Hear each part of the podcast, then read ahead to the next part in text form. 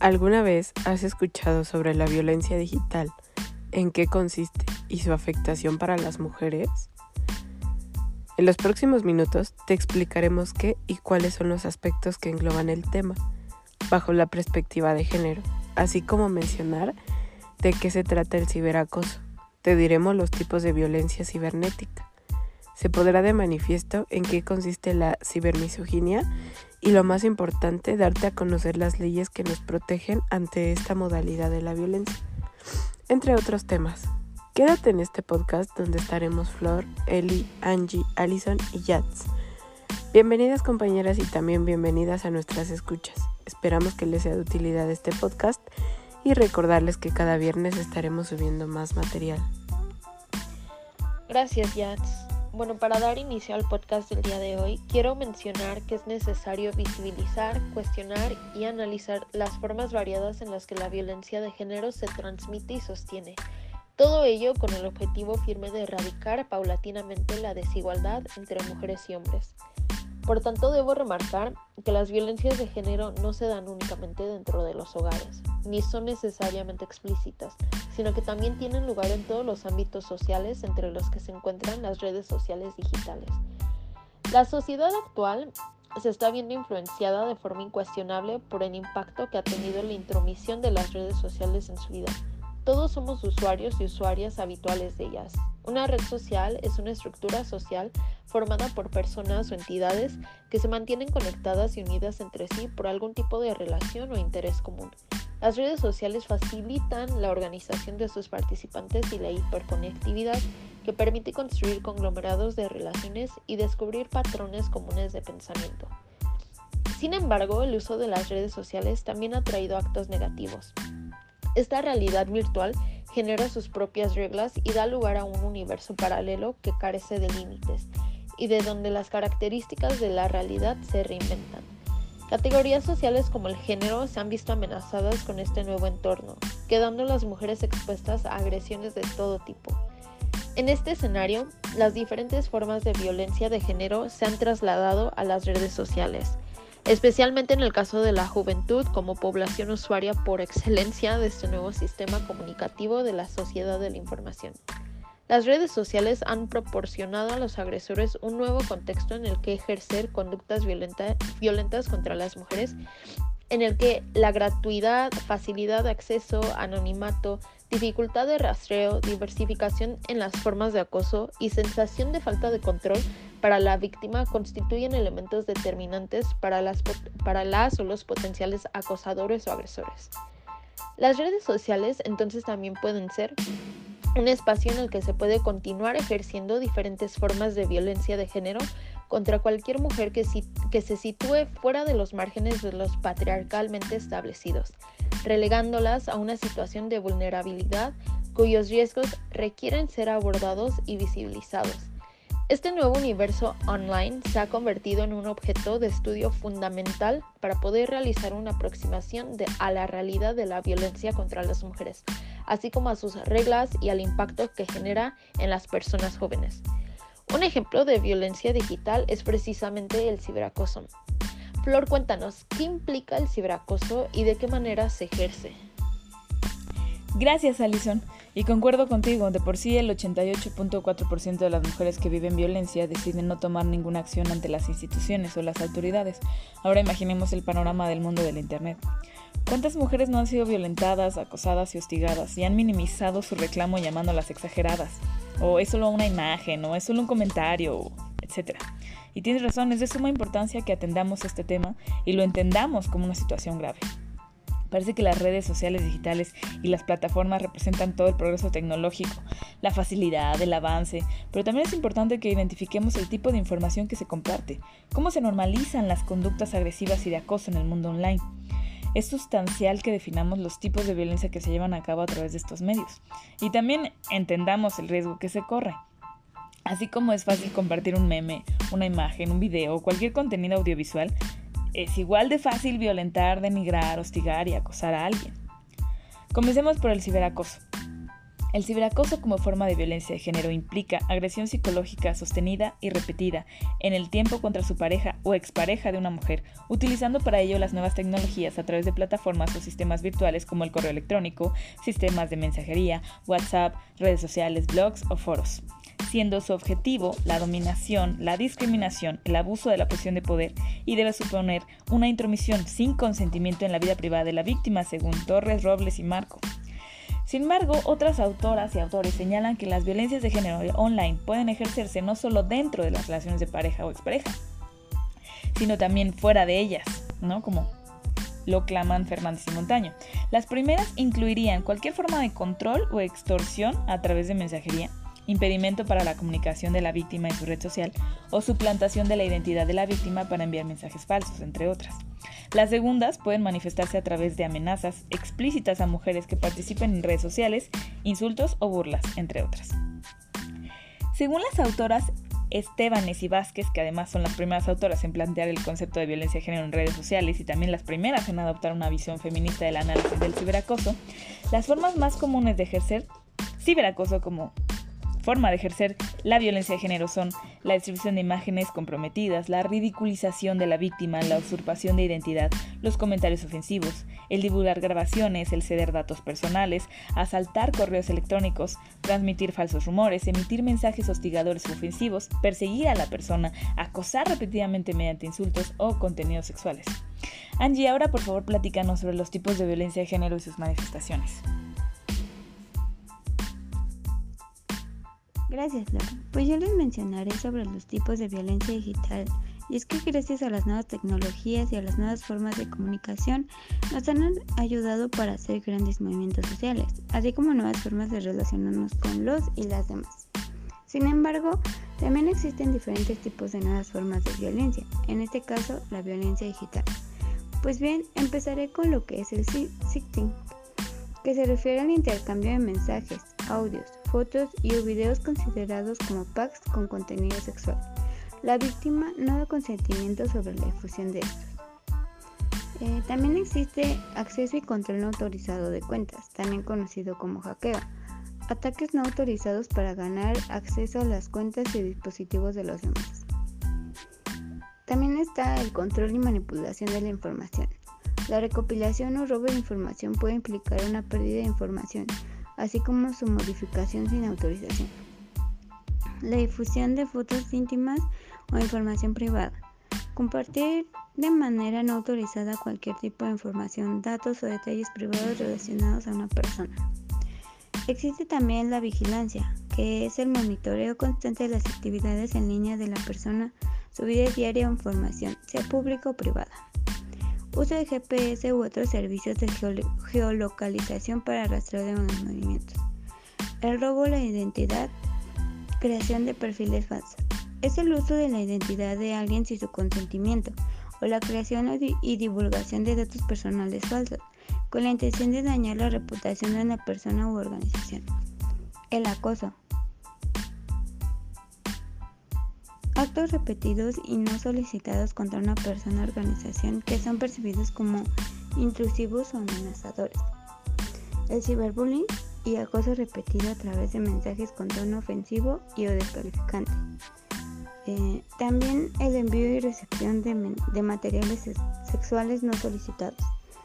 Existe también la extorsión, que es forzar a una persona a actuar de acuerdo a la voluntad de otra persona a través de amenazas e intimidación. El mobbing consiste en el acoso laboral ejercido tanto a una persona como a un grupo. Esta conducta se da tanto fuera como dentro de los espacios digitales. Si bien aquí mencionamos algunos, existen otros tipos de violencia, pero mencionamos aquí los más importantes. Otra modalidad de la violencia digital es la cibermisoginia, esto la podemos definir como una generación de discursos de odio que reproducen la discriminación, desigualdad y violencia contra las mujeres a través de burlas, insultos o amenazas, a través de dichas redes. Constituye una modalidad de la violencia digital de género contra las mujeres, la cual se define en las consecuentes secciones, desde tres dimensiones. La primera, como un mecanismo de normalización dirigido a mujeres que transgreden el orden de género por participar activamente en lo público. la segunda como un mecanismo de constitución de la masculinidad hegemónica y la tercera como un mecanismo de inhibición de la participación política de las mujeres que no solo causa perjuicios individuales sino colectivos. Esta práctica, como un discurso de odio que se articula como modalidad de la violencia digital de género contra las mujeres, se entiende como la producción de mensajes que inciten o pretendan insultar, amenazar o violentar a las mujeres con intención de mantener la relación de poder que se establece en la dicotomía masculino-femenino. Este mecanismo también se manifiesta a través de la estigmatización. Los mensajes se caracterizan por usar estereotipos sexistas, agresiones sexuales, descalificaciones, cuestionamientos a su, a su sexualidad, minimización de su trabajo, entre otros. El objetivo de la estigmatización es restarles poder y se busca deslegitimar su participación en la discusión pública. La cibermisoginia se puede resumir en frases que comúnmente escuchamos o leímos en redes sociales, tales como todas las mujeres son putas, las mujeres solo sirven para limpiar o, otro ejemplo claro, muerte a las feminazis. Sí, justo como lo mencionó Angie, la ciberviolencia simbólica es otro de los tipos de violencia digitales. Para Bourdieu es esa violencia que arranca sumisiones que ni siquiera se perciben como tales, apoyándose en unas expectativas colectivas, en unas creencias socialmente inculcadas. Representa a las mujeres como un, objeto sexual a través de ciertos contenidos virtuales, según Estebáñez y Vázquez, o transmite un ideario estereotipado disfrazado de humor, entre otras. Algunas prácticas culturales se sirven de las redes sociales para impulsar y propagar valores sociales sexistas según García y Rosales, un contenido erróneo plagado de estereotipos de género y de microviolencias que se transmiten con naturalidad y favorece la perpetuación de las desigualdades que aún existen entre hombres y mujeres. El Internet actúa como un medio masivo de almacenamiento simbólico que eh, permanece y se acrecienta a través del tiempo, lo cual a su vez favorece la formación social estructural del hábitus. Esto a su vez reduce eh, que las mujeres sean meras víctimas, consigue que sean invisibilizadas, ignoradas y o discriminadas, enjuiciando sus comportamientos y convirtiéndolas en un espectáculo de la cólera machista. El efecto multiplicador de los mensajes que se transfieren en las redes sociales promueve el sostenimiento de creencias e ideas de odio y de desprecio hacia las mujeres que alimentan los, eh, los preceptos machistas y que a la misma vez conforman un discurso violento y sexista hacia estas. La violencia simbólica por Internet que favorece la comunicación e interacción social también es una extensión de la violencia cotidiana algunas de las agresiones más frecuentes son la pornografía, el acoso sexual, violación de la privacidad y mensajes ofensivos. Ahora, me parece que también es importante conocer la forma en la que se lleva a cabo, ya que no solamente es de forma online. Así es, la violencia de género se da tanto online como offline. Es por eso que es importante hablar de los dos medios por los cuales se puede dar este tipo de violencia.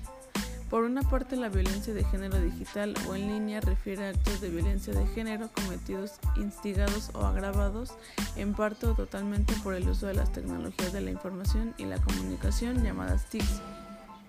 También por las plataformas de redes sociales y correo electrónico. Estas violencias causan daño psicológico y emocional, refuerzan los prejuicios, dañan la reputación, causan pérdidas económicas y plantean barreras a la participación en la vida pública y pueden conducir a formas de violencia sexual y otras formas de violencia física. Sus características son las siguientes. Eh, propaga estereotipos sexuales, propaga violencia simbólica sobre el cuerpo de la mujer, al poder reproducirse muchas veces aumenta el daño, al ser actos anónimos y a distancia tienen mayor impunidad. Son culpables tanto el agresor como quienes ven y comparten las imágenes. Mientras que de la forma offline sería un poco más antigua, podríamos decirlo de alguna manera, pues es aquella que se lleva a cabo de forma física y cara a cara. Algunas de las características de este tipo de violencia es que también se propaga, eh, también propaga estereotipos sexuales, propaga violencia sobre el cuerpo de la mujer, afectan física y emocionalmente a la persona. En este caso particularmente también son culpables las personas que lo ven sin hacer nada, quienes forman parte indirecta en la agresión y el mismo agresor. Un artículo publicado por Blanco Alvera en el periódico Excelsior nos dice que la violencia digital está, tan normalizada que en la mayoría de las ocasiones no existe denuncia por parte de las víctimas. Esto equivale a un 93%. Eh, un ejemplo de la violencia digital es el tan sonado caso de la youtuber Justop.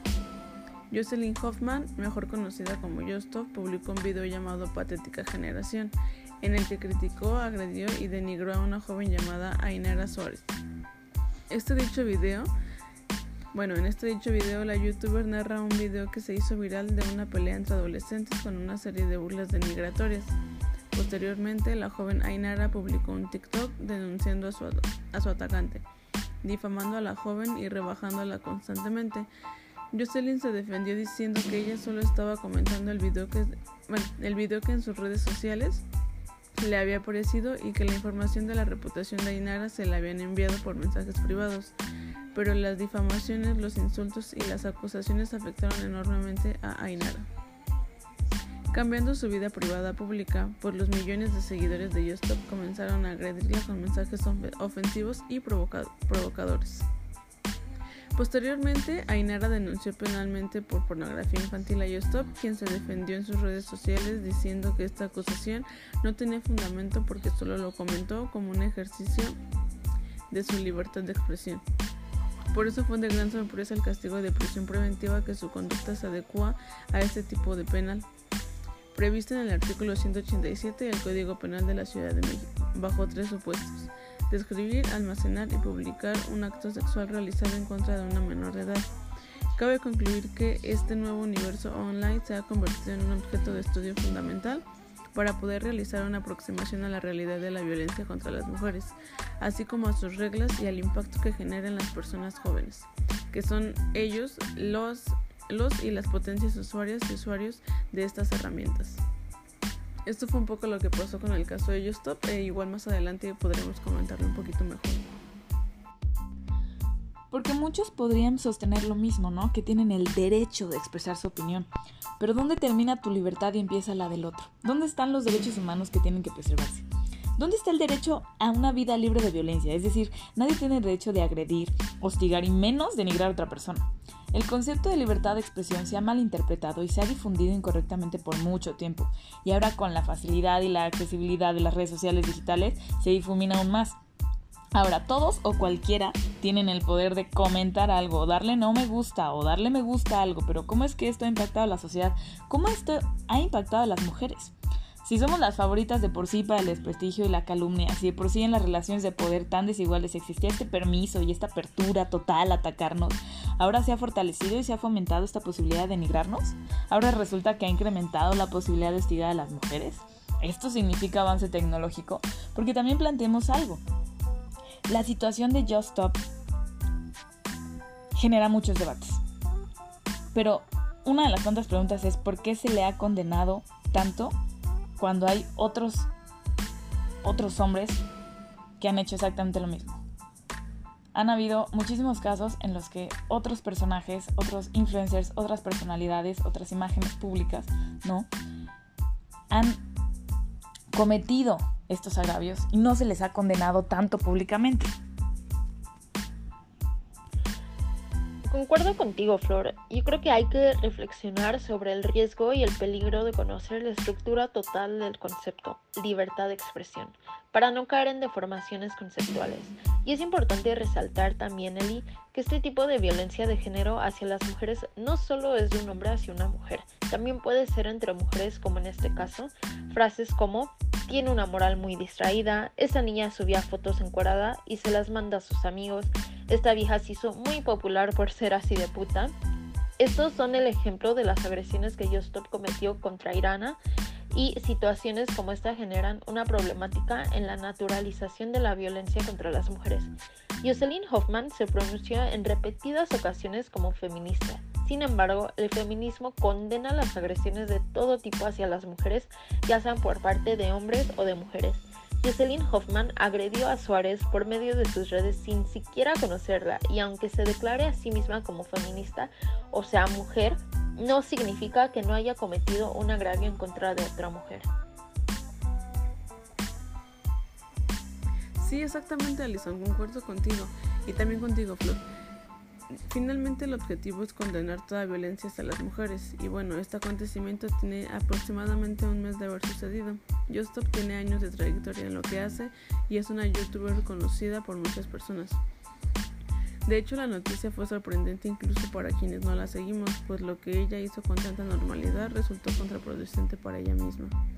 Justop se encuentra en el reclusorio para mujeres ubicado en Santa Marta cumpliendo su detención preventiva hasta que las investigaciones concluyan, que será aproximadamente en dos meses. Esta denuncia ha generado mucha polémica por los límites de libertad de expresión, la violación de privacidad y pornografía infantil que puede presentar. Y bueno, en este mismo tenor, platícanos, Flor, ¿realmente este tipo de violencia es general o es hacia un solo género en particular? Gracias, Eli. Pues justamente respondiendo a tu pregunta, diversos estudios prueban que las mujeres somos más proclives a sufrir violencia digital. Según el informe para la Relatoría sobre Violencia contra las Mujeres, las mujeres jóvenes de entre 18 y 30 años son las más vulnerables en los espacios digitales. En España cabe destacar la investigación empírica cualitativa de mayor alcance realizada por la Delegación de Gobierno contra la Violencia de Género en 2013 y centrada exclusivamente en las relaciones de pareja y expareja en mujeres de entre 18 y 29 años que han sufrido ciberacoso. Las conclusiones que se obtuvieron fueron las siguientes. 1. Las mujeres somos más vulnerables al ciberacoso. 2. Tras la ruptura de pareja, los ciberagresores utilizan el Internet para alcanzar a la víctima. 3. El miedo derivado del ciberacoso es similar a la vivida offline, pues se plantea la posibilidad de que finalmente el acosador pueda tener contacto físico con la víctima. 4. Posibilidades ilimitadas de distribución de los mensajes que se traducen en una gran amenaza y falta de control sobre lo publicado.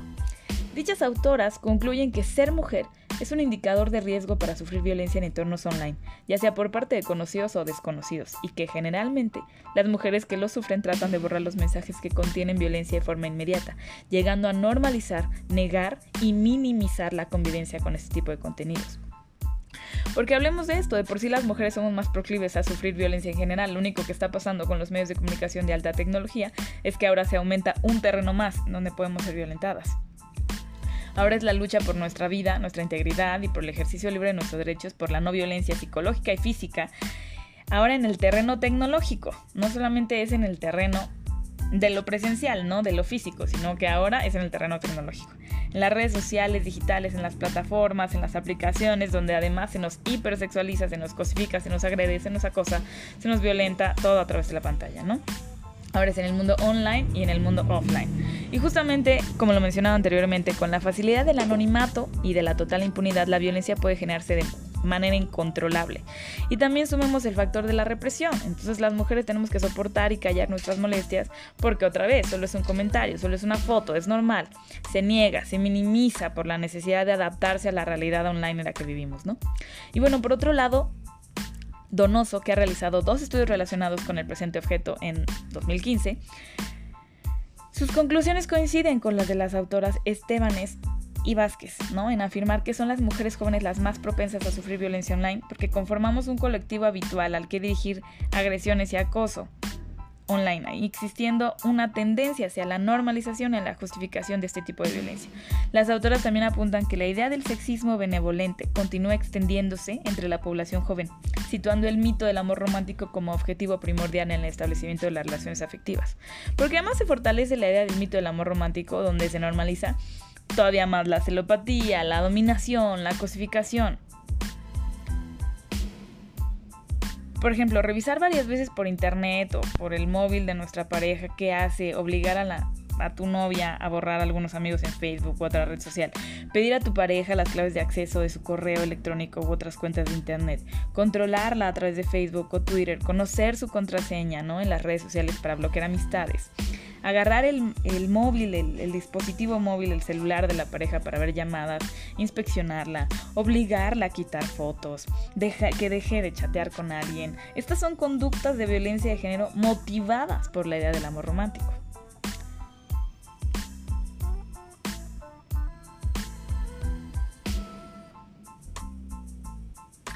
Angie, por favor, cuéntanos algunos de los mecanismos legales que se han logrado aprobar para protegernos de este tipo de violencia. Gracias, Flor. Pues así como esta expansión de violencia digital, sobre todo ahora que por el COVID-19 tuvimos que estar en contingencia, se empezaron a realizar varias protestas en contra de este tipo de violencia y así es como se abrieron nuevas leyes para la protección de las mujeres y las niñas. Existe la Ley General de Acceso de las Mujeres a una Vida Libre de Violencia, que esta sería una primera ley. También está la Ley Olimpia, que es para atacar la problemática sobre la viralización de contenidos sexuales sin el consentimiento de las personas participantes, así como la protección para los derechos humanos en contra de diferentes tipos de violencia digital mencionados anteriormente.